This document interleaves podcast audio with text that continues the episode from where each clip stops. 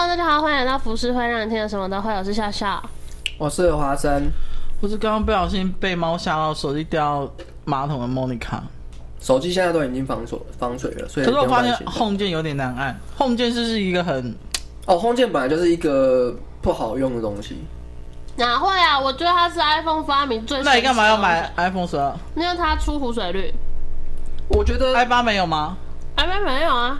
哦，你知道以前我我很习惯用 Home 键，我就觉得没有 Home 键到底怎么用？对啊。但是后来出了，我后来用了新的之后，我会觉得哦，你是十一吗？对。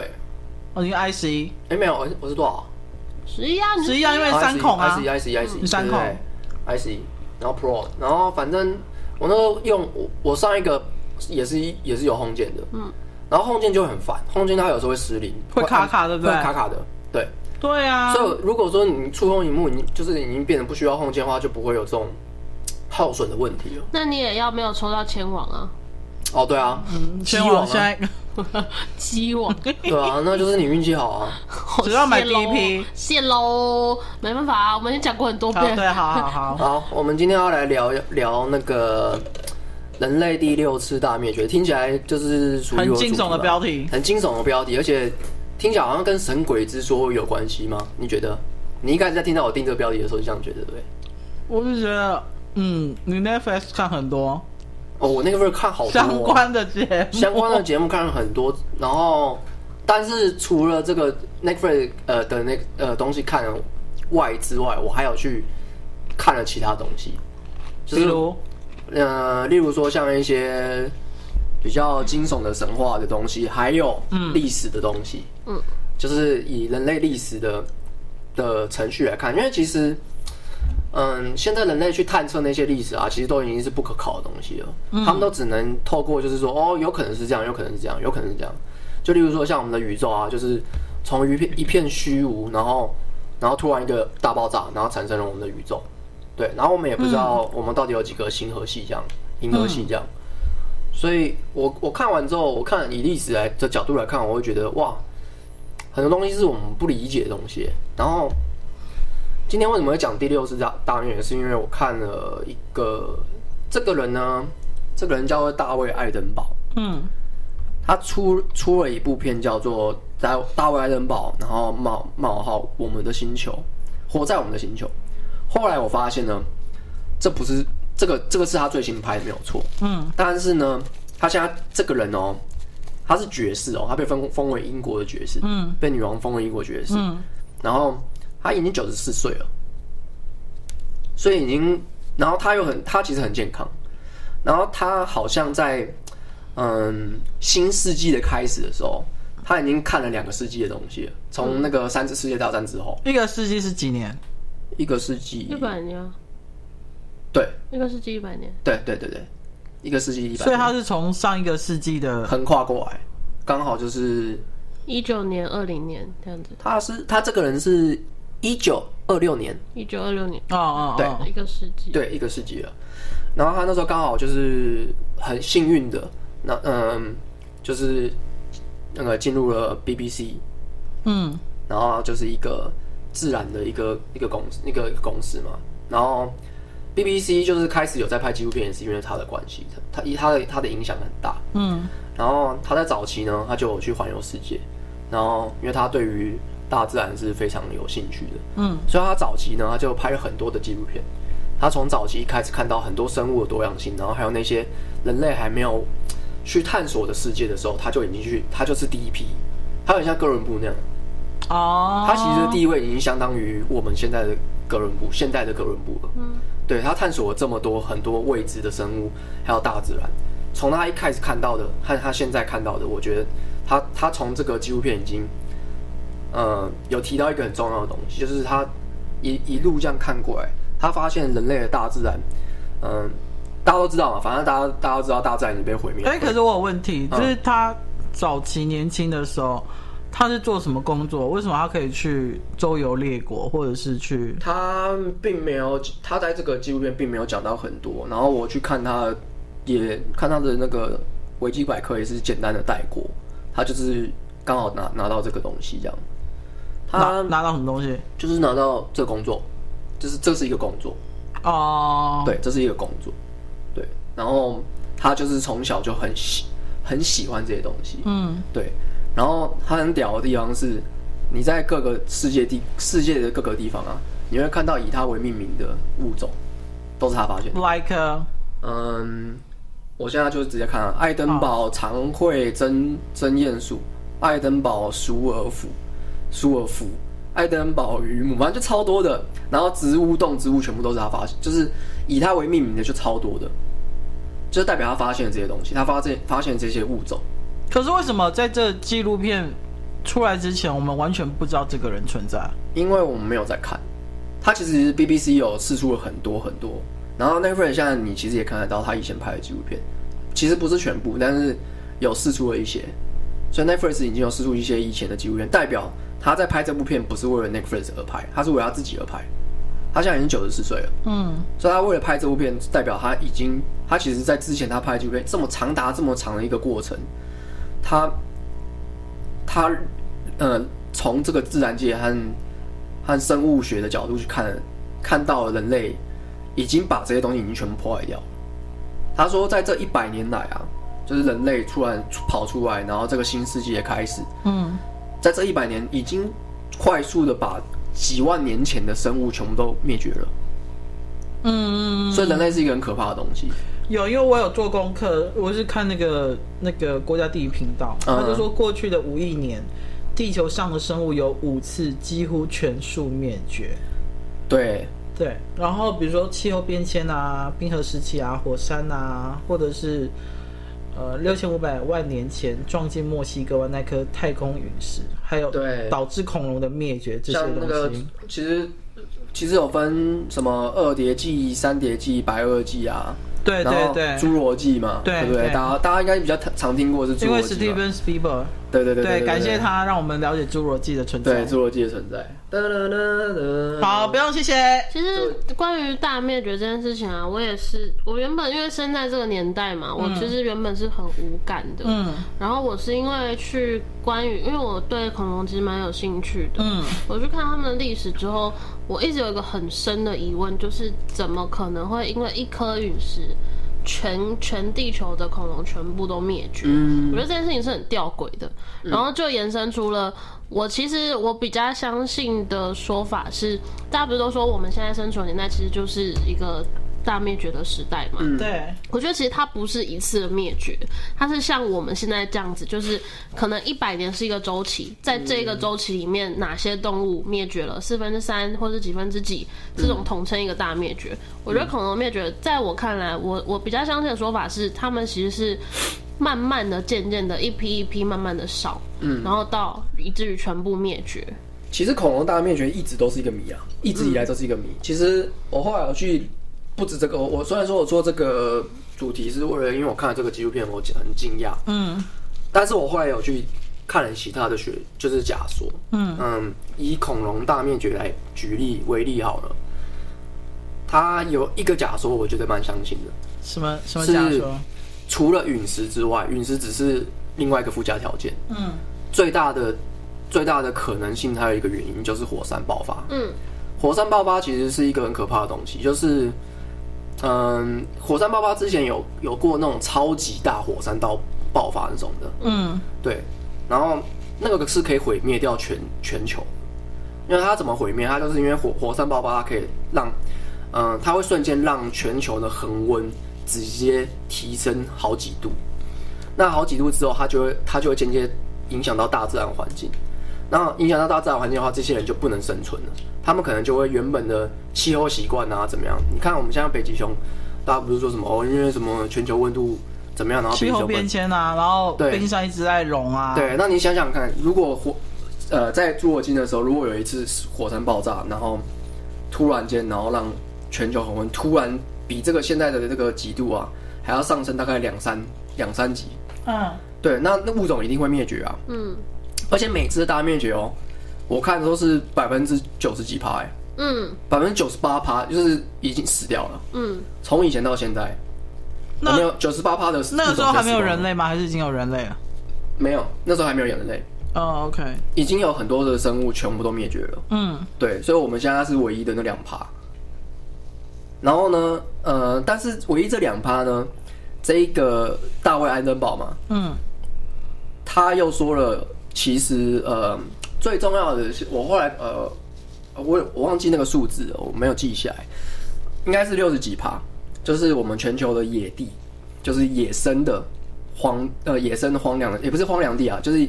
野生的地没有开发，没有开发的地六十几趴，嗯，然后一直到现在剩三十几趴，嗯，已经减少了一半了。人类过度的开发，被人类过度开发，所以其实已经死了很多的物种，都是我们去强迫灭灭绝他们的。嗯，然后他要讲出几个很可怕的事事实，这样我来，嗯，你们知道日本有在那个吗？就是杀金。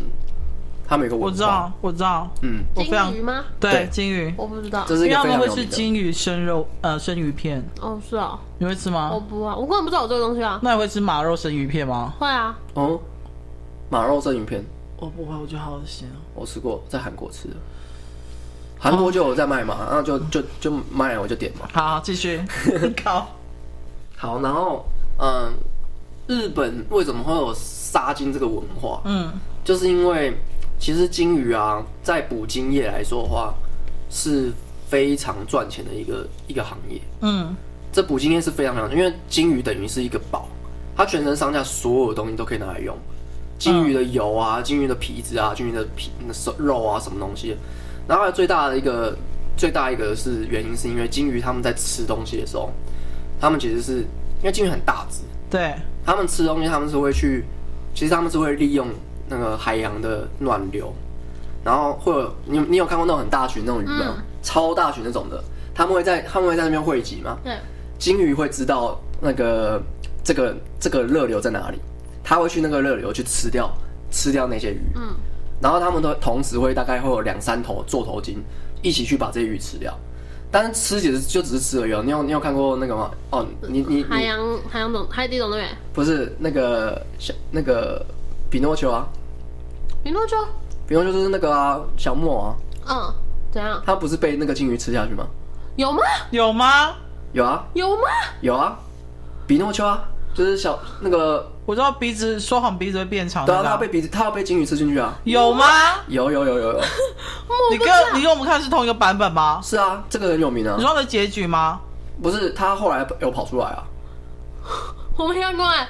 我只有看过《海底总动员》的可以，他被金鱼吃掉啊！我不知道，而且我记错，不可能啊！你记错吧，《海底总动员》吧？小木偶被金鱼吃掉，《小木偶奇遇记》啊！对啊，《小木偶奇遇记》，你继续，你继续讲，我们查。好，嗯，哦，反正那个就是一个附加，就是呃，金鱼在吃掉这些鱼的时候，它不会马上消化掉，所以呃，如果呃，因为金鱼找得到这些暖那个暖流嘛，嗯，那人类也找得到。后来他们就大量的去干嘛？去采这些就是鱼群出现的地方，他们一次就可以采他们原本的渔获量好几倍。嗯，所以他们就会大量的去采捕，那导致了一瞬间呢，在采捕季就会把那些鱼群可能少，就是好像我听说，哎、欸，我看好像是少了三分之一，或是少了，就是直接把它灭绝掉，直接把这，因为他们会一一次一堆嘛，然后他们就会大量的去捕获，然后他们也会把金鱼给。捕获起来，金鱼里面就有很多很多很多的鱼，哦、很多很多鱼。哦，我懂。他们就一起把它采起来，所以他们把他们在甚至某些他们在他们当地文化，他们是奉鲸鱼是是神。那为什么还要吃它？嗯，这有点体附身。这个我就没有去去深入的。我记得好像因为这几年就是环保意识抬头，然后就是很多那种动保团体也有去向日本政府抗议。对，可是他们，我觉得日本政府也很难作为，是因为那个真的是他们历代祖先传下来的传统文化，所以那些捕鲸人他们也会抗议政府说，为什么要剥夺祖先留下来的事情？其实捕鲸是一个蛮蛮久的一个一个行业。对，然后呢，日本其实在好像是在二零一八年直接不演了，就直接退出那个，没错，就那个保护鲸鱼那个。可是你知道鲸鱼其实很聪明吗？鲸鱼很聪明，对，鲸鱼跟海豚都很聪明。你就想象是一个小孩子，活生生的被杀。你知道我看那个纪录片啊，呃，应该是这部纪录片，因为我看了好多纪录片。嗯，里面有个纪录片就有提到说，鲸鱼你，呃，他们人类在拍摄纪录片的时候，偶然发现鲸鱼他们会唱歌，嗯，他们真的是在唱歌哦，然后他们会互相唱，然后而且他们唱的歌呢，每一个鲸鱼唱的歌都不一样，他们会唱把唱的歌，就是另外一只鲸鱼听到之后，他会去学它，然后他也会去唱，然后你听那个音语调啊，很像人类在唱歌。很像很心情不好，你在浴室里面唱歌那种。所以你说你怎么会狠心杀了金鱼呢？所以他们呃，这部因为这部纪录片之后，呃，人类赋予金鱼人性，他们开始觉得不能再杀金鱼了。嗯，但我觉得这件事情其实以道德观来，哎、欸，应该说以没有道德观的来看的话，我觉得蛮荒谬的。为什么要给他神人性，才不去杀他？而不是因为大自然的关系不去杀它。就像为什么你会说小猫小狗好可爱，杀它好可怜？那猪不可爱吗？对，猪不可爱，所以我可以杀它。对啊，我就觉得这件事很很可笑。这部片呢，它其实大家爱奔跑用用一个一个立场来来说服大家，我觉得这个这个超超级有力。它不是用环保意识提倡大家都要环保，要当一个爱爱爱自然的人，他而是说，嗯，我这个是为了人类，不是为了地球。不是为了其他生物，不是为了北极熊，是为了人类，为了人类能够永续的生存下去。嗯、所以我在这边跟大家讲，这件事情非常的重要。嗯、这件事情，大自然呢，它其实因为呃，大家知道地呃地球经历了好几好几次大灭绝嘛。对。其实生物它们大自然会回归。嗯。但是人类可能。我们根本不用怕，我们不用怕鲸鱼灭灭绝，我们不用怕这鱼群灭绝，他们之后会回归大回归回来，因为其实。历史上出现这么多次大灭绝，只证明了一件事情，就是大自然他们是有自己的秩序的，物竞天择，物竞天择，他们自己他们就是要跑出来。但是人类呢？人类就是那么一个而已，历史上出现就这样的。嗯，类人生物就是这样子。我们我们我们是哎、欸，我们是人属嘛？对，然后人属我们算是地球的外来者。嗯，以以演化来说的话，我们是突然跑出来的，就是突然跑出一些智人，然后我们是智人。嗯不是上帝造出来，我不知道。这个这个就拿了一个自己的乐。进化论跟圣经是相悖论，是相悖论的。真的吗？对啊，是不一样的啊。圣经开天辟地之说，就是说盘古哦，对，不管是谁，反正就是说神造了人，或者是谁去捏了土人，然后女娲捏土，那个是中国神话。对啊，然后那个 相对论是说人，呃，人是从猿人什么一步一步进化过来的，对，他们完全是不搭嘎的东西。对，相信。而且而且，其实我们的祖先呢、啊，在某一次的进化之后就突然消失了。其实我们不是猿猴进化的哦。那我们什么？我们是类似猿猴，我们我们会说。大猩猩很像，黑猩猩很像我们，嗯，就类似像他们这样的物种，然后进化成我们，然后但是已经不见了。我们的前人都不见，我们的前人不见了。嗯，西考考，嗯，我们是现在最后演化出来的的人形。对，也许在之后还有更不一样的人形。对，所以我们的进化的的以进化论，我们今天就不讲神鬼了。OK，对，以进化论来看的话，我们是呃，我们的祖先已经死，已经死不见了。甚至连那什么尼安德塔，大家都大家都会以为哦，大家都以为我们是从这些人属慢慢进化，不是，他们是同时出现在，同时出现在我们突然一个时期，然后大家是彼此竞争的的物种，就很像是有一些猩猩会去杀其他猩猩，他们会有红毛猩猩啊，然后有黑猩猩啊，对对对对，然后我们就是可能我们就是其中一个红毛猩猩这样，然后我们突然进化过来这样，嗯。哦，对，所以他就说我们人类呃。是因为，呃，工业那个工那个叫什么？重工业崛起，嗯，才开始加加速了这个大自然的灭绝。那其中有一个，它其实有分大概五点还六点，去讲说为什么人类会灭绝，然后还要怎么改善。那他有提到说，其实呢，嗯，现在已经有方法可以，像在公海已经有联合国，就是他们已经在公海已经有一个地区是。不禁止不能捕捞任何，不能捕捞任何渔获。对，嗯、所以他们现在的渔获量，以他们的鱼鱼的物种已经回归到正常了。所以不想死的鱼就要游到公海那一对，游到公海去。嗯，所以这件事情说明一件事情：我们做这件事情，大自然是会自己回归的。以渔获来，以渔获量来讲，他就是他是慢慢讲嘛。嗯，然后再来就是他说要增加野地，就是增加的增加就是没有被开开垦过的那一些。因为我们呃野地有分。还呃，野地有一个重要的原因，就是因为我们农业农业开发，嗯，我们开垦太多农地了，然后就变成说已经没有一些那个物种可以生存的栖栖息地了，嗯，对。那所以他说，以荷兰的农业来说，荷兰是一个呃人口密集的、很密集的一个国家。嗯，他们都有一个每个家庭哦，都有一个小型的一个农农场，所以他们基本上他们已经可以自给自足，他们不需要扩展农地了。哦，对，他们已经可以达到这件事情了。所以他他是以国家为例哦，所以你就会觉得哦，他讲的非常有道理。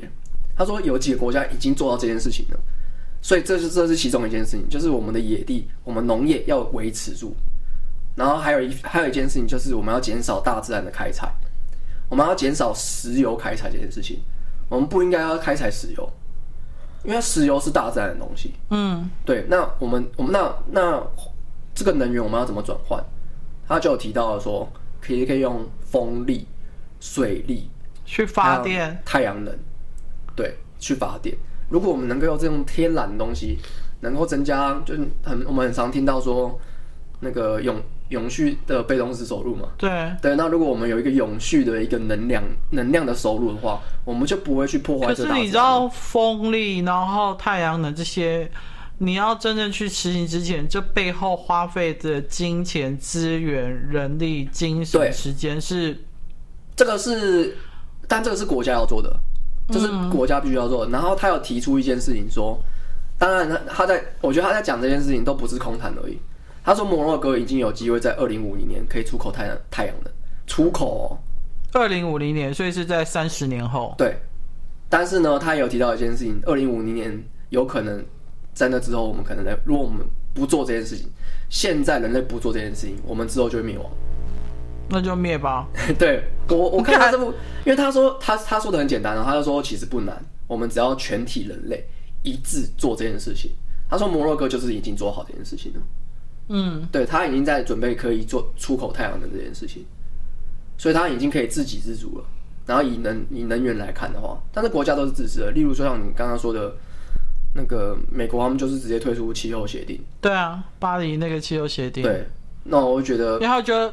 川普会觉得影响我们的美国的经济发展。对，那这个就是很重要的一个原因，就是如果每个国家再这么自私的话，其实我我觉得就，就大家一起死啊！我们不用等啊，我们也不用等中国征服我们啊。其实你不用征服我们，世界会把我们不不把我们灭光。没错。对，然后再来就是生物的多样性，生物多样性这件事很重要。嗯，他说他从以前看啊，为什么？嗯，他说这个这个这件事很有趣。他说肉食。肉食性的动物，猎食性的动物，嗯，他去猎捕这些草食性，或是反正他们会有个食物链嘛。对，他说这个这个的比例是十一比十，哪个一哪个十？呃，猎杀的人，然后还有能呃，就是被猎杀的人是十，所以大自然可以永远保持这个平衡下去。所以都没有用完的一天吗？不会用完。如果说我们不去碰大自然的话，他们会有一个循环，他们的食物链会有一个循环。但是我们人类的进入，直接把这些东西直接破坏掉。嗯，我们大量猎捕什么犀牛啊、沙小，然后什么东西的，嗯，然后豹皮啊什么东西的，我们就是间接的去去破坏这大自然法则。对，我们破坏这大自然法则。所以生物的多样性这件事情很很，就是已经消失了。嗯，所以它变成我们，他们渐渐影响了我们大自然的东西。这件事情也也很重要，对，然后还有一个就是热带雨林，他说就是砍砍伐这件事情，还有热带雨，因为热带雨林是一个可以孕育很多亚马逊河那边，对对对对对，它孕育很多物种，还有孕育很多古老的一些生物啊，嗯，嗯，然后他们都在那边栖息。但是热带雨林雨林这些东西也很重要，它就是现在慢慢的，因为大家过度开采，过度的去。Peak 啊，然后所以已经减少了。嗯嗯，我知道。对，然后还有一个就是，嗯，很常发生森森林大火。哦，对啊，像加州大火那些。对，那个就很可怕。那个其实已经影响到，就是我目前听下来都觉得他是一个很理想主义者。对，他讲的东西其实每个人都知道。对，但是因为我没有看过他的纪录片，我有加入我的片单里面。嗯，但我目前听的就是。这些东西对可能一般人来讲，或者是很多大部分人来说，是一个老生常谈。嗯，就是因为我有做一些功课，就是呃，人类或者整个地球会第六次大灭绝，嗯，我相信大部分都是人为因素，一定是造成比较多的比例，对不对？因为生物、动物或是自然界这种东西，他们一定有自己的一个 circle，就对。嗯。然后我就会觉得，这种东西讲会比做还简单。呃，对，但是他他其实有，因为你去看纪录片，你就会觉得为什么这些国家做到，我们做不到？就是像他刚刚说那个森林的覆盖率嘛，嗯，哥斯达黎加已经禁止这件事情，然后开始去就是种植那些保护这些树林，嗯嗯，它的森林覆盖率已经增加了百分之五十，可是只。靠哥斯达黎加是不够的，啊，对，所以就是他的意思是说，你看他他就是呃提供一个解决方法，然后但是他又让大家知道说这不是讲讲而已，有一些国家正在努力做这件事情，嗯，但是只有这些国家在做，那所以剩下的是我们的我们剩下的人就不能用这样的想法去想这件事情，我们不能想说哦这些都只是老生常谈或怎么样，但是他是因为他从以前看到现在，他觉得哎。欸有一些东西，他们其其实我们人类明明是可以遏制这件事情，嗯，但是为什么我们人类却做不到？所以他就拍了这部纪录片，告诉大家说，其实我们做得到。而且呢，你你嗯，当然我们还离灭绝还有一段时间嘛，嗯嗯，我们现在可以这么轻松的讲，是因为可能我们到那个时代，我们可能就差不多挂了，我们的后代。影响的其实是我们后代，嗯嗯嗯，我们的后代生出来其实会很痛苦。对啊，我爸也有讲，因为我我我相信他是开玩笑的啦，但他就常跟我讲说，叫我不要结婚，不要生小孩。嗯、可是他的理由是讲说，你小孩以后生出来，地球也暖化，他们会很痛苦什么之类的。对，对其实极地这件事情，就是我觉得看得出来，他很努力在做这件事情。嗯，然后你知道他。那个有得了那个诺贝尔奖，诺贝尔奖嘛？对，是诺贝尔和平奖之类的。对，然后还有他有得到那个金氏纪录，就是速度最快的网红。哦，对对对，他创了 IG 之后，你去看他 IG，他 IG 超温超温暖的，就他一直在诉说这件事情，一直在讲这件事情，然后他一直说很简单，真的很简单，就是这么简单，大家就只要做这件事情就好了。就是他一直在倡导这件事情，然后他的这部纪录片呢，他一开始站的地方是。那个车诺比，嗯，车诺比就是之前那个苏联瓦解的一个从其中一个很重要的事情嘛，对，就是那边核爆，核爆，对，那边核爆，核电的爆发。然后他说，三十年后来看一下车诺比长什么样子，生物比已经回归大自然了，都是草啊，树林啊，对啊，其实现在都已经有一些生物出现在那边，对，已经有一些生物在那边了。然后他就意思就是说，人类灭绝完之后，啊，大自然根本不屌你，你你那大自然一样会回归。对啊，没错啊。对，所以，我们不要去倡导说啊，我们为了大地球，然后我们为了什么？我们要保护这个地球。其实我们不需要保护地球，我们要保护自己。我们要保护自己，因为地球其实根本不需要，我们根本不需要保护地球啊，因为因为地球太大自然的反扑是很可怕的。嗯，对，他他说来就来，那这些生物和这些生命，他自己会永恒回回来。啊，他有讲到几件事情，他说吃素，我觉得这件事超超难的。其实我说，青海无上师哦，吃素、环保、爱地球，吃素真的很难诶。他是说，因为我们吃素这件事情，他就是提到说，因为我没有去做了很多肉，大家最最广为人知的就是那个嘛，肉牛，肉牛啊，它的那个排碳量，对对，然后让那个全球全球的气温上升。可是我真的没有办法吃素诶，你有办法吗？你有办法吗？我其实说不定有有一点点可能哦，说不定。好，你下次不要再叫模式哦。呃，我只是说说不定而已啊，我只是说说不定而已啊。今天如果就是整个国家，就是或者整个人民的意识，有可能在这几年就会开始说啊，我们要快死掉了，不然我们赶快吃素好了这样。说不定有这可能性啊。以前我好像我记得是我国中的时候，嗯，那个时候常常反正会有一些外聘的一些讲师来学校讲一些东西，嗯。嗯，然后我记得那一次就是请了一个营养师过来，嗯，可是不知道为什么他突然就讲到了关于地球暖化、生物灭绝的事情，嗯，然后他最后的主旨是说人应该要吃素，嗯，然后他给我们看了一个就是牛被扑杀的过程，就是、嗯、千万不要丢进去，我懂，就是丢进去绞肉机那里，应该根本是要吓死小孩、啊。对，他直接血淋淋的给我们看，然后我故意的吧？我我觉得他是故意的。然后我们当时全班就是都傻眼，然后有的人有的人甚至还哭出来，因为真的太恶心。然后说我们下课要去吃我家牛排吗？没有，然后那一天 因为他是早上的课，然后后来就衔接中午了嘛，没有人敢吃肉。认真，就是大家想到那个画面，觉得太恶心了。我我我我看了另外一部纪录片，然后那部纪录片，呃，也是 BBC 拍的，然后他在讲极地的这个生活，然后我就看到一些，他就是以很大自然那种角度去看这件事情。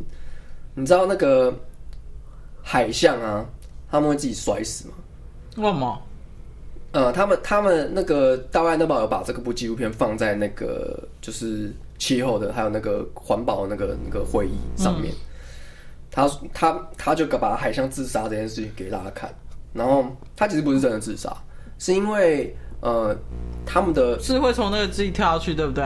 对，他们其实原因是因为他们的那个呃那个叫什么冰。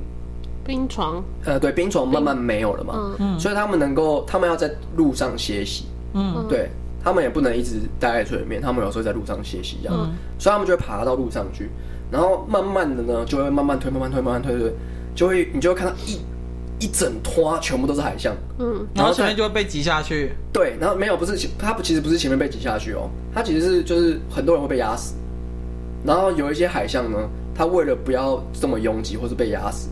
他们会爬到就是比较少人的地方，然后呢，他们他们在陆，他们脱离水面，呃，水面之后，他们视力会变低，嗯，对，所以他们爬到陆地上面的时候，他们不知道爬到哪里去了，他们就可能爬到一个悬崖上面去，然后，然后他们就会突可能肚子饿的时候，他们就要回海里面去，那他们可以感应到下面的在海里面的海象的同类，他可以感应得到，他就要想要往同类那边去走，哦、对。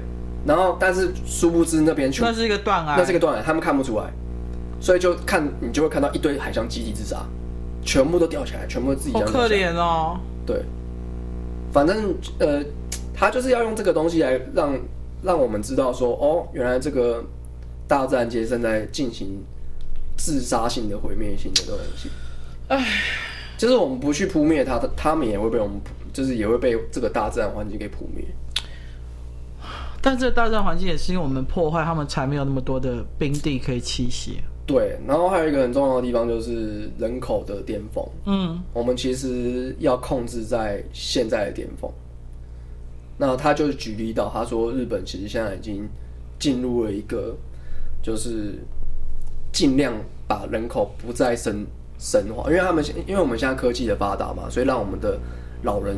寿命可以延长。对，他说，其实现在就是现在的黄金时间，就是等这些老人就是挂了之后，都挂了之后，我们必须要维持这些人口在一定的数量。然后还有另外一件事情，我觉得这件事情也超难的，脱贫就是 脱贫不可能，脱贫太难了。他说，他说这件事情呢，呃，应该要让所有人哦，他说他有说到一件事情，他说应该要让所有人都得到。嗯，普及化的知识，像我们台湾其实就用那个嘛，义务义务的教育嘛。嗯，对。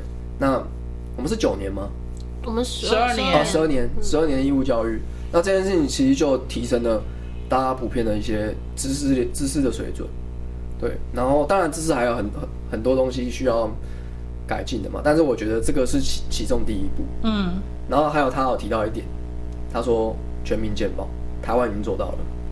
哦，oh, 对，在国外是健保是很难。全民健保感觉好像只有台湾做的最好哎，但当然负债也很大。对，负债很大，嗯、但是所以明年要涨健保费了，everybody。要涨多少？我不知道，陈志忠说确定要涨，那也没办法。对啊，因为那个亏损太大了。但是总比没有健保好。对，你看看美国。对啊，他光就要让救护车，你就要付钱哦，再去就要付钱。他们如果得一个生生病，然后可能就会破产。我跟你讲，真的会破产。他们好可怜哦。对对啊，你看美国这么进步的国家，没有健保，但是我们台湾却有。因为我觉得美国是他们的医疗资源无法应付那么庞大的人口，还有他们的贫富比例差距太大了，大到一个 你无法想象地步。所以如果你看有健保的话，那些穷人，嗯，都去用那些医疗资源，那去每天就像我们的老人去大医院，每天三餐去那边，嗯，像逛自己的那个后院一样，那那个真的会倒哎、欸，那个真的负荷不了。嗯、所以我觉得美国要建嘛，我觉得真的是难上加难。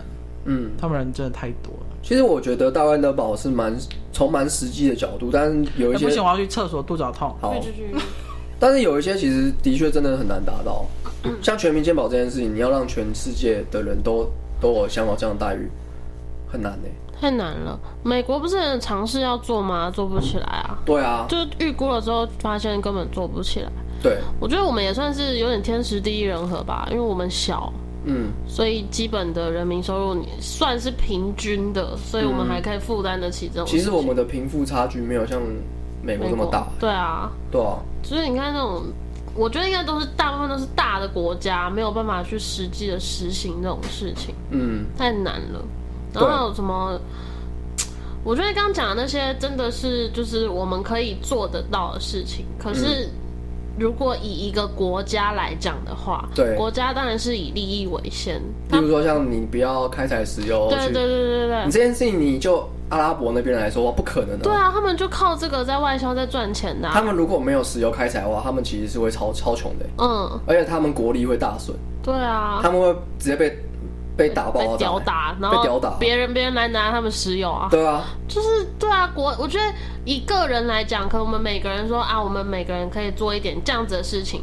可是如果国家不这样子做，对，就没有实际的行动力。对，所以其实大安德堡他其实拍这部片，我觉得除了拍给我们看之外，其实是要让我们跟进国际上的知识。嗯，那我们能做的，我觉得一定有限。嗯，然后，但是呢，他应该是要让所有人都都知道这件事情之后。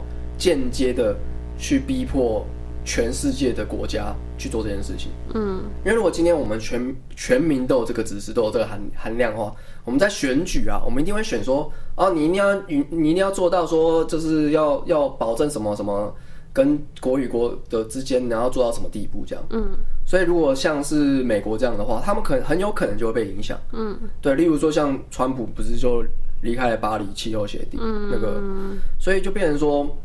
他们有可能会被舆论压力，然后让拜登再回归到这个这里面，也有可能。嗯，那我不知道是几年后的事情了，也有可能是好几年后的事。我觉得这种烂摊子，先不说啊，但就是终归以国家来讲的话，我至少以目前的现阶段来看，我其实也觉得大安担保有点蛮理想化的。嗯。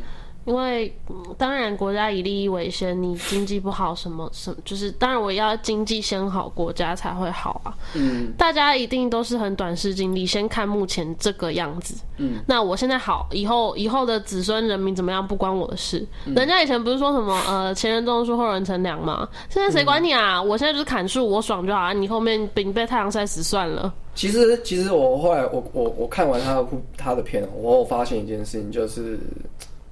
以前有一些古代的文明都会消失，有可能都是这些原因。嗯，对，我们有可能会变成是其中消失的一个一个文明。对，然后留下来有可能是一些小部落。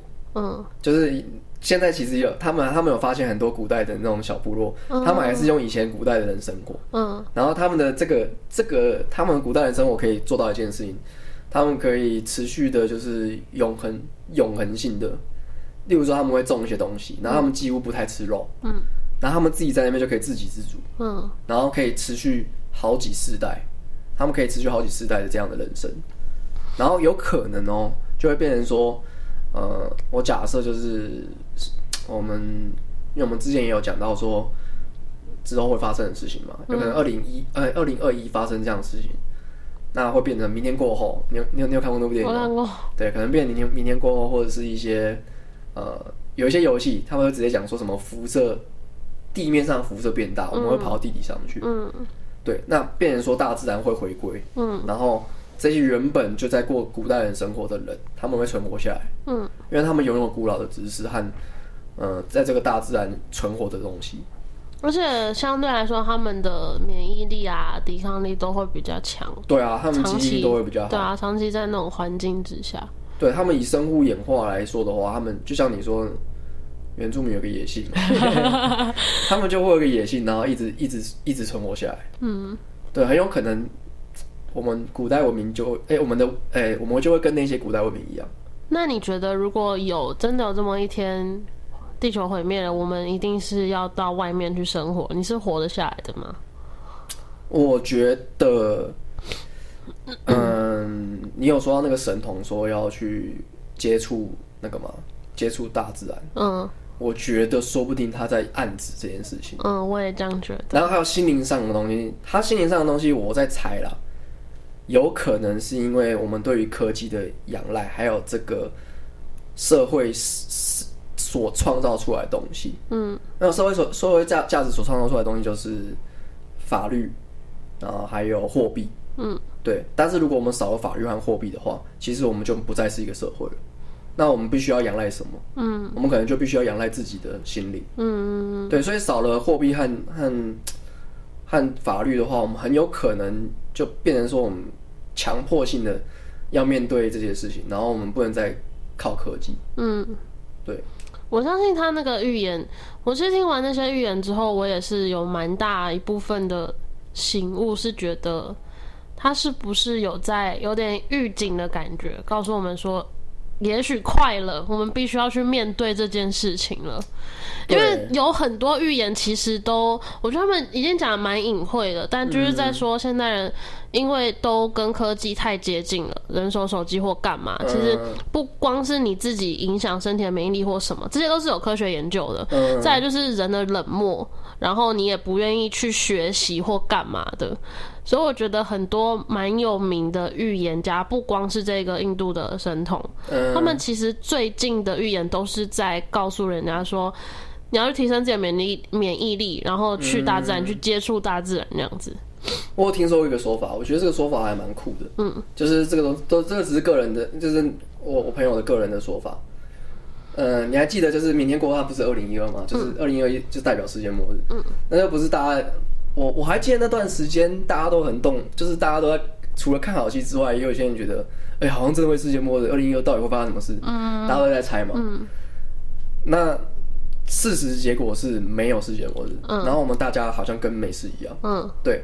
然后这件事情怎么来？就是因为是玛雅玛雅人留下来，他们的玛雅的那个历就就到二零一二就没了。对对。然后我我我朋友就有猜测说，他说有可能对于玛雅人来说，二零一二就是世界末日。嗯，因为人类已经进阶到另外一个地步了，就是我们的进、嗯、我们的文明的进步可能已经变成另外一个层次。嗯，就是以前的我们可能没办法想象，我们的手哎手机可以用智慧型手机，嗯，手机可以，或者是我们之后可以用云端，嗯，然后我们可以用什么人工智慧干嘛的，我们可能没有想过有这件事情。对，那时候的技术啊，还有科技都没有发展到那种地步，嗯、说不定二零一二是一个另外一个人转折点，文化的一个转折点。嗯，所以对他们来说，这个东西是已经死掉了。嗯，我们以前我们所存留下来的一些，嗯，可以存活的东西都没了。嗯、那时候已经在急速的转换，所以对他们来说，他们的日记就是记到那一年就不记了。是后来就是二零一二过了之后，虽然有点像马后炮啊，可是我觉得蛮有也蛮有道理的。就很多人说为什么会只记到二零一二，是因为就像你刚刚讲，它是一个转折点。嗯。然后对玛玛雅人来说，接下来的二零一三，它就是一个新世纪的开始。嗯。就像我们日历撕到最后一张之后已经没有了，对我们要换一个新的日历，这样子的感觉。对，对他们来说，他们可能不理解这个世界是什么。嗯。他们认为这个世界已经灭亡了。嗯。然后，但是。所有新的人，我我觉得从从二零一二之后，我们就变成一个新的人，新人类，嗯，对，然后我们就开始进展到一个我们完全不可以理解的东西。黑镜就是这样跑出来的，嗯嗯嗯，对啊，我们哇哇，未来可以这样哦。但是其实有很多的电影都在做预知，嗯，对，黑镜也是在做预知，未来我们对于科技的仰赖会变怎么样？其实蛮多东西我都相信是会研发出来、会发生的，对。刚开始会不太理解啊，就像你讲的，你不可能以前的人不可能会想象到说我们现在有智慧型手机或什么的，对。但是后面之后，你渐渐的越来越跟上脚步，就会觉得说，哎、欸，这件事情是真的会发生的。其实我到现在我还是不能理解智慧型手机为什么被弄出来。那你要去问那个 那个谁，贾博士，我真的不能够理解，我到这个东西到底是怎么做出来的，然后。老高就说：“哦，这些东西全部都是量子力学。”他就是把它推全部推给量子力学，全部推给量子力学。但是其实我后来去研究这件事情之后，我发现推给量子力学是一个最轻松的方法，是因为没有不用不用解释啊。因为科学科呃有时候科学跟一些不可，因为量子力学是把很多东西不可思议的东西量化。嗯，对。然后有些东西明明就不能被量化，例如说好了，最有名的就是那个嘛，大家都会。也也最常靠北的就是星际效应。嗯，他说爱是一种一种能量，然后怎么样？然后老高就在说，嗯、其实爱是可以被量化的。我一开始听到这个时候，我就觉得我靠，这是这个在讲什么？为什么他的解释是什么？为什么爱可以被量化？呃，他意思是说，时间如果可以被量化，哦、还有爱就维度如果也可以被量化的话，那。当初的星际效应那个男主角，他其实就是用爱去横跨那个维度，不然一般人是不能横横跨那个维度。哦，所以他的时间才变成是固，变成是有形的这样子。对，然后他就说你有，所以如果假设爱是可以被量化的话，它可以做到什么程度？那就我们就可以用用爱发电了，对不对？对，就可以用爱发电了。用爱发电不是某一个政党的 slogan 吗？对，但是我觉得讲出这句话的人，他是一个预言家，哎。那他说的是预言，你知道那人是谁讲吗？谁讲的？苏贞昌啊。哦，那他是一个预言家，他绝对是一个神童，他 他是个先知，他是一个先知，因为用爱发电这件事啊，如果我们能够做到的话，我们就可以阻阻止这次的灭绝了。啊，好好笑哦！所以，我们终归最后的结论是，如果不要第六次大灭绝，就是我们要去思考出怎么用爱发电。你，你知道？我我呃，因为大家都知道我很爱看 Rick and Morty 嘛，嗯，Rick and Morty 里有一个东西还蛮可怕的，那个东西你一开始看你会觉得这是喜剧，但是后来看会觉得这个是一个很可怕的东西。他在里面有一个嗯、呃、Rick and Morty 的世界，然后大家都在生活社会里面过得很不不开心这样，因为是一个就很像是我们是一个很拥挤的社会，然后生活节奏很快，嗯，然后每天工作做一样的事情，然后没办法做到自己的梦想和理想这样。然后他们就发明一个东西，叫做呃什么爱的什么能量的东西，一个一个饼干，他们吃下去会感到幸福。嗯，对。然后那一集那个是怎么做出来的？他是把一个人，就是他就把那个其中一个 Rick，然后绑在一个那个机器上面，他就一直在做着一个梦，就是他幸福的梦，幸福美满的梦。然后他这个幸福美满的梦，他把它量化，变成一个饼干，变成一个食物，然后大家就吃他那个。幸福美满的东西，然后你就可以感受到。他永远不会醒来。他永远不会醒来。这好像也蛮迷幻药，好猎奇哦。但是听起来，我觉得如果假设科技，因为我们现在都不能预知科技嘛，嗯，我们之所以不能预知科技，是因为它会有一个奇异点，嗯，奇异点就是因为我们永远都想不到它会变怎么样，嗯，就像我们的科技的发展，我们在我相信在我们农业时代或是工业时代的时候，我们要理解我们现在的人到底在用手机在冲三小，嗯。哦，对，绝对是不怎么样想象得到，所以我在猜，如果能够做到那个地方的话，应该是一个奇异点，说不定人类那时候就可以用这种东西去维持人的生物的东西，那这个就是一个量子力学。嗯，我很期待，好像是二零四五年嘛，预测下一次的奇异点。对，我很期待奇异点的发生，会带给我什么惊喜？很可怕呀，但期待就是哎。欸呃，二零四五年差不多是二十年后了嘛？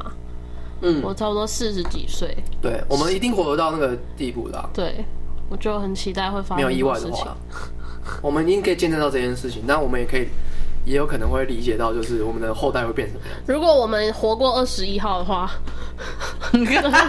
二十一号是什么？那个印度神童预言呢？它只是一个动荡不安吧。它会变成怎么样？没有说从十二月二十一到明年的三月，就这段过程会一个动荡不安，会比现在动荡的更厉害。然后二十一号会发生一个重大的事情，嗯，maybe，希望我们大家可以活到那个时候，我们可以撑过去。如果如果 大家有听到这一集 podcast 吗？代表我们活过去了，好可怕哦！是不是？到底会发生什么事情啊？这就是，对啊。你看，如果如果这个神童他之前的预言没有被，就是他刚开始被忽视，对，如果疫情的时候没有爆发，然后大家没有发现这件事情的话，嗯、大家根本不会去在乎这种事情。对啊，对啊，就是因为知道了他，然后现在他讲什么，大家就会信。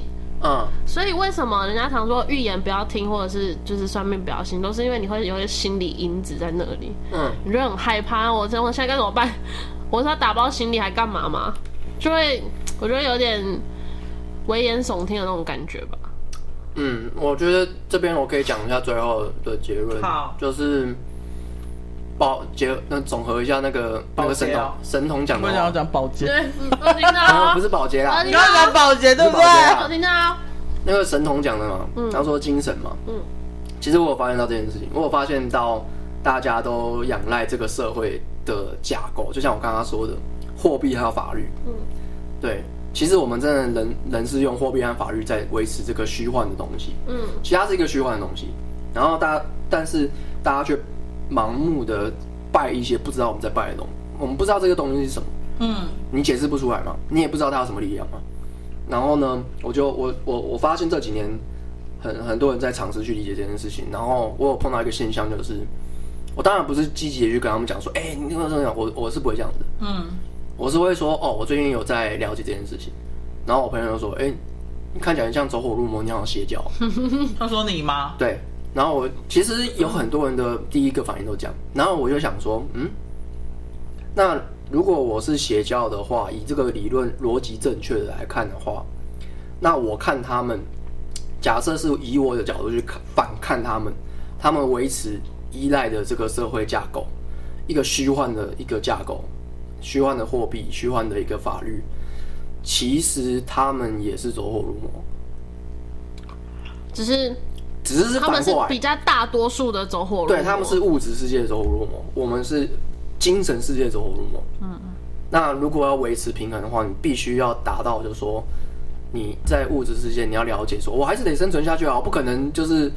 我只要这边吸吸一口仙气，我就可以直接活到后面这样。对啊，我就冥想，我就靠冥想不吃不喝这样。嗯，也不可能这样嘛。那你就是要回归到物质世界的东西，所以你不能不工作。嗯，你还是给这个物质世界打上线。嗯，但是精神世界你必须也去了解到这件事情，就是你要去了解到很多事情是我们不能用科学去解释的。嗯，那其实呢，有我我有看到很多的说法，就是嗯，事实就是这样。事实就是，你否定了这件事情，它还是会存在，它还是会继续。所以假设真的有这个东西在，因为大家都常常说会有什么神鬼或干嘛，嗯、大家都在讲，大家都觉得会有这种东西嘛。但是大家却不去试图去了解这件事情，不去了解精神上要怎么去进进修或干嘛的。哦，对，我就觉得这个这件事情其实蛮可怕，大家会把这件事情当成是哦，是邪教，哎，这个是。走火入魔这样，嗯，然后大家相信唯一相信的是什么？是科技。嗯，现在哦，我们那个 Law and Mo 跑出来了，大家开始玩喽，来喽，在那边工商，来玩喽，然后大家被圈住，然后大家就开始被圈在这个小圈子里面。对，然后其实这个东西科技也是一种邪教。嗯，你看黑镜就是这样啊，嗯，黑镜就是一个邪教的一个，他在叙述科技是怎么变成一个邪教的产生。嗯。只是说，为什么比较容易相信？是因为我们摸得到，我们看得到，我们感触得到。嗯，对。但是精神，你要怎么，你到底要怎么修炼？没有人可以知道啊。嗯，也没有所谓的标准。对啊，所以所以神童说的精神的修炼到底是什么？我不，我我我觉得一般人没办法理解。当然，当然。但是他会讲到这件事情，就代表，而且我已经不止听到一次，我听到好多次了。我在我二零零零年，你说精神上的修炼吗？二零二零年的年初，我要怎么修炼呢？其实他们不光是讲精神，他们是一连串的精神修炼、走进大自然等等等等。你知道，走光是走进大自然这件事，你就会理解到很多东西是我们不能够去证实它的，你科学也没办法证实它。嗯，很多东西是我们哎、欸，他怎么做得到？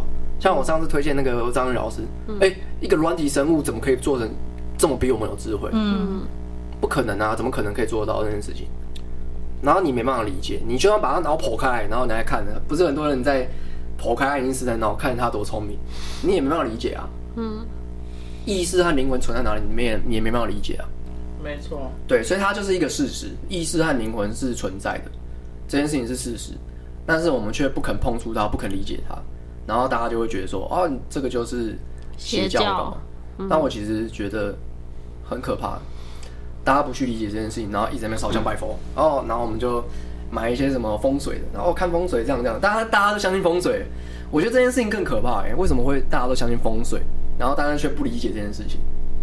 因因为就是像你刚刚讲，因为那些是有形的东西，对，而且它跟物质之间有关。因为为什么会有风水？是因为大家都是都是那些大老板在做的事情。嗯，那些大老板都会买一些什么水晶镇在什么地方，然后这边有什么东西，然后这样，他们都超级迷信的。嗯。对，所以势必，如果人想要提升自己，还是那一句话啊，就是提升自己的心灵吧。虽然讲的好像很老掉牙，但我觉得，我觉得华生今天讲的这些东西，我蛮大的。我觉得有一句话讲的很好，就是。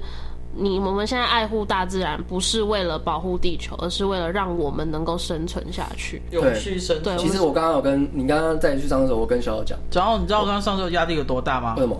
怕跑进来。你们家露娜就直接跳上来，然后一直对我撒，我刚刚录影片撒娇，在屁股一直要我帮他拍的，对。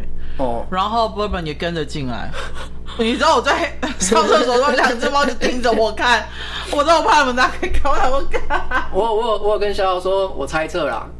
嗯，我们虽然说我们可以这么现在可以就是很大方的说、嗯、啊，就人类就灭亡，其实说不定人类不会灭亡，当然是大部分人类全都死掉，嗯、然后会存留可能两三趴的人，就原始部落那些人，哦、就是就是你们两个会死掉，会活着，对对对对，有可能是悄悄活着，接下来他会做陷阱啊，能不能做陷阱，然后去抓钻木取火，你知道吗？我要定位你的在哪里，我要 跟着你这样，跟着我。对啊，所以世界末日的时候，我们就要跟着笑笑。对，先不要，我们拖了一堆累赘啊，然后大家都不工作，我整天在那边出去钻木取火，然后去砍柴，可以教我们呢？对啊，教我们一些知识啊。不会，你们不会啊。最后，我跟他推，你们现在讲到这个，有一个纪录片，我等下推荐给你们看，它是就是他们邀请两个素人去那个原始丛林里面去体验那个。就是去，你可以讲名字，因为你也可以推荐给听众。我忘记叫什么名字了，听起来好像很有趣哎，很有趣。然后他就是就是找这两个素人去丛林里面生存九十哎一个月九十天，我忘记了。嗯。然后一男一女这样子。嗯。然后反正就是有很多，为什么我刚刚会这样说？就是因为通常如果两个人一起的时候，会有一个人特别的懒散，他就整天这边痒那边痒，这边痛那边痛，然后躺在那边都不动，都是另外一个人出去做事情。好像是我哎。好啊，谢谢大家。大家，嗯，大家新年快乐，跨年快乐，对，明年再见，明年再见，明年再见，拜拜，拜拜。